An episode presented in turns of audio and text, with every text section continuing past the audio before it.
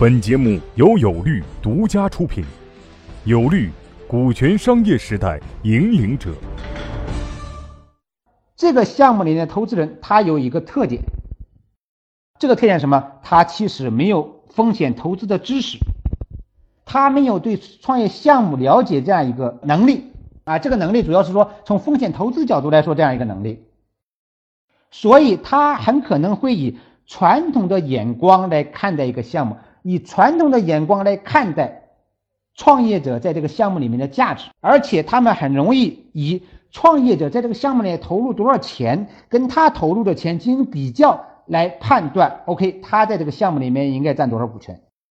所以这个其实是我们今天讲这个项目，包括各位小伙伴，你们如果也拿了这样的项目的投资啊，或者拿了这样投资人的投资，也需要解决的这样一个问题。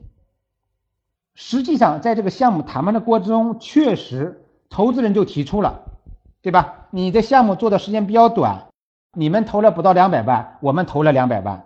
啊，你说你现在要给我百分之十的股权，我们觉得不合适。我们觉得大家投资都差不多，为什么不能百分之五十分呢？你即使不能百分之五十，为什么不能百分之四十或百分之四十五给我们呢？这个就是他的想法。那你说他的想法是对的还是错的呢？我认为其实既对也不，我认为。你不能说他是错的，你也不能说他是对的啊，你呢只能说他的想法也是有道理，对吧？但是从整个行业的角度来说，从投资的角度来说，那么他的想法肯定是错的。所以，我们你说是去让他认定这个项目的价值，你通过去跟他谈，通过跟他去沟通，来改变他对这个项目的投资的意识，从而来改变他对这个项目价值判断的意识。OK，那么我们再回过来，一个项目，或者说我们把这个项目拿到投资人去谈，到底应该值多少钱？应该从哪些角度去跟投资人讲？OK，我这个项目应该值多少钱？第一个呢，就是可以跟他讲我这个项目投入了多少钱。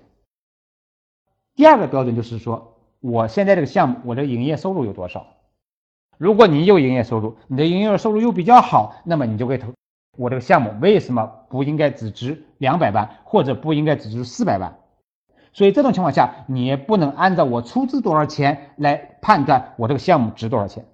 那第三个，那么你这个项目可能还有个利润，从利润的角度来说，那么我这个项目应该是值多少钱？当然还有一些其他的一些因素，比如说我这个项目已经有的知识产权的价值，我的项目已经有的用户的数量的价值，我的项目的一个市场前景，所以。这个过程中，你也可以跟他讲很多，在投资这个领域里面，在风险投资这个领域里面，在创业这个领域里面，绝不能仅仅看创始人投入多少钱，而应该把这些因素综合到一起来对一个项目进行价值的判断。你也可以给他举例，那么在市场上对一个项目的价目判断是怎么来进行的？比如说，通常的做法是按照这个项目的收入年营收的三到五倍。来判断一个项目的价值应该多少，或者按照一个项目的利润年利润的五到八倍来判断一个项目的价值多少，以及把这个项目的商业前景、把项目的用户数量、把项目的知识产权、把项目的市场前景、把这个项目在同类竞争性的企业里面的市场位置综合起来，告诉投资人，我这个项目绝对不是说大家一共出了多少钱，然后这个项目就值多少钱。即使你按照我的营收去判断，那也不是唯一的标准。把这些因素综合到一起，你就去可以去跟投资人谈了。OK，我这个项目价值应该是多少了？我刚才讲这些，其实更多的是让我们自己在去找投资人谈之前，自己做到心里有数。这个也是我教我们这个客户，你去跟投资人怎么谈的一些方式和方法。因为在很多过程中，律师是没有办法冲到第一线的，对吧？就是说，这个项目创始人说：“王律师，你看我找你们服务了，你能不能代表我去跟投资人谈一谈呢？”我说：“我不能代表你跟投资人谈，为什么？并不是我懒，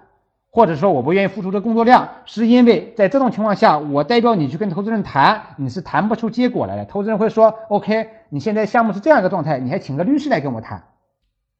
我们其实什么呢？我们其实在做后面的指挥工作，我们在做后面的指导工作。”真正到了双方可能发生纠纷了，投资人也拉着律师来谈了，那 OK，我们作为项目的服务方，我们就会以律师的身份正式出场了，呃，律师身份正式出场了。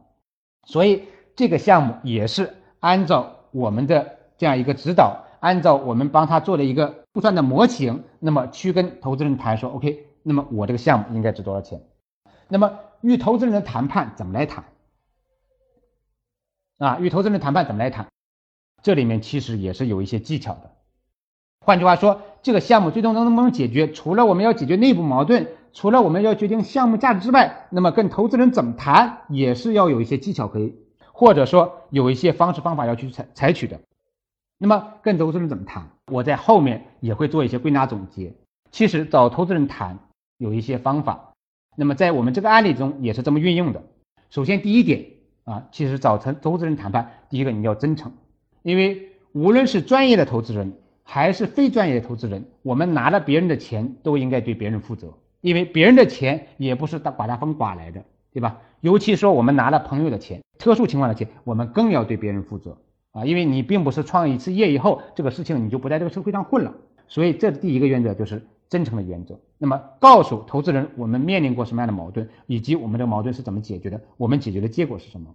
那么第二个原则是什么呢？你有这种自信心，你才可以。跟投资人谈出一个好的结果来。如果你没有这种自信心，你没有这个项目发展的一个潜在这样一个前景的一个自信心，那么你怎么让你的投资人相信你这个项目会好起来，你这个项目能够发展起来？让投资人对你这个项目前景充满信心，才会说他拿的股权比例相对低一点，他也更容易接受。所以与投资人的谈判也很关键，甚至在。跟投资人谈判过程中，我们会根据跟投资人谈判的不同情况进行一些进一步的指导。遇到不同的问题，遇到不同的矛盾，我们该怎么来解决？那么与投资人谈判完之后，那么我们其实要纠正我们以前出现的一个根本性的错误。无论你是太忙，跟投资人太熟，还是你本身就觉得想有一点小心思，那其实你会发现，不签订投资协议，没有一个书面的说法。对你自己、对对方，其实都是不负责的，尤其是对你自己更是不负责，因为很多事情到后面说不清，一旦出现投资人不配合的情况，你这个项目只能打倒重来，所以必须要跟投资人签订正式的投资协议。当然，投资条款需要根据具体情况你去协商，对吧？你去起草，你去修改，这是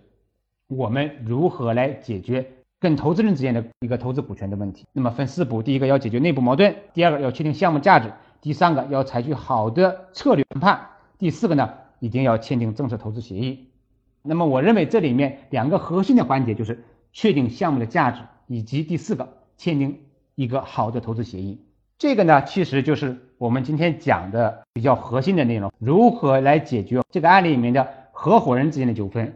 如何来解决这个项目跟投资人的纠纷？那么最后呢，其实我们给大家做了一些总结。那么我也把这个案例最终的处理结果也可以跟大家分享一下。合伙人之间纠纷解决，那么一些方式和方法或者一些基本原则。我先说一下合伙人之间的股权纠纷，或者说合伙人之间的这样一个股权架构设计。那么它有一个基本的原则，也是我们自己总结出来有律，或者说我本人总结出来。股权分配的或者股权架构的五大原则，第一个呢就是控股权原则，第二个呢控制权原则，第三个呢有领头人原则，第四个平等原则，第五个呢灵活原则。虽然这个原则呢，其实在我那个专辑节目里面有非常非常详细的一个阐述，但是呢，我今天我相信可能还有小伙伴是没有听过节目的，那我再简单的给大家解释一下。那么这些原则其实你会发现，也是我们今天这个项目出现问题的一些根本的原因。它其实都是可以对得上的。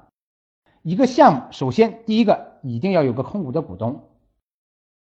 一个控股的股东，这是必须要有的啊。从常规来说，一个初创项目，我们不说成熟的项目，对吧？因为成熟的项目，你可能百分之二十、百分之三十，你也可能通过一些方式来控制一个项目。那么对于一个初创项目来说，只有创始人之间，那么基本上来说，你要超过百分之五十以上，你才有一个控股权。那么我认为，绝大多数项目或百分之百分之九十九点九九。这样项目都应该是要有一个控股股东的。那么我们也服务过一些股权分配不是这样的，但是这些项目后来发展过程中其实是比较吃力的，也面临很多的困难啊，也出现挺多的问题。总之来说，风险是很大的。第二个是控制权原则，就是除了控股原则的话，那么在这个项目里面，已经是有一个人能够对这个公司这经营进行控制的，能够在决策上能进行拍板的，这个其实就是控制权原则。第三个呢，就是说任何一个项目，那么都要有一个领头人。那么第四个原则呢，我们把它叫做平等原则。这个其实也是一个创业项目合伙人之间的一个基本的原则啊。我们有一些项目就是说有领头人、控股股东，但是有的时候这种控股的股东也好、控制权的股东也好或领头人过于强势，那么他跟他其他的小伙伴之间没法形成一个平等的合伙关系。那其实对于调动小伙伴的这种积极性啊，真正来投入这个项目里面，其实是比较困难的，其实比较困难的。那么第四个呢，就是说灵活原则，就是任何一个项目其实都有它的特殊性啊，这种特殊性就决定了怎么办呢？我们应该灵活的去对待控股、控制、领头人和平等原则，根据每一个项目的商业模式，根据每一个项目它的合伙人特点，根据每一个项目的合伙人的价值来确定它的股权比例到底应该怎么分，纠纷到底应该怎么处理。各位企业家、创业者，告诉大家一个好消息。由全国著名股权专家王英军律师亲授的线下股权实战营现已面向全国招募学员，报名或合作洽谈详情，请添加微信 y o u l a w 零零一 y o u l a w 零零一，或拨打报名热线零幺零五六零七八六二八咨询。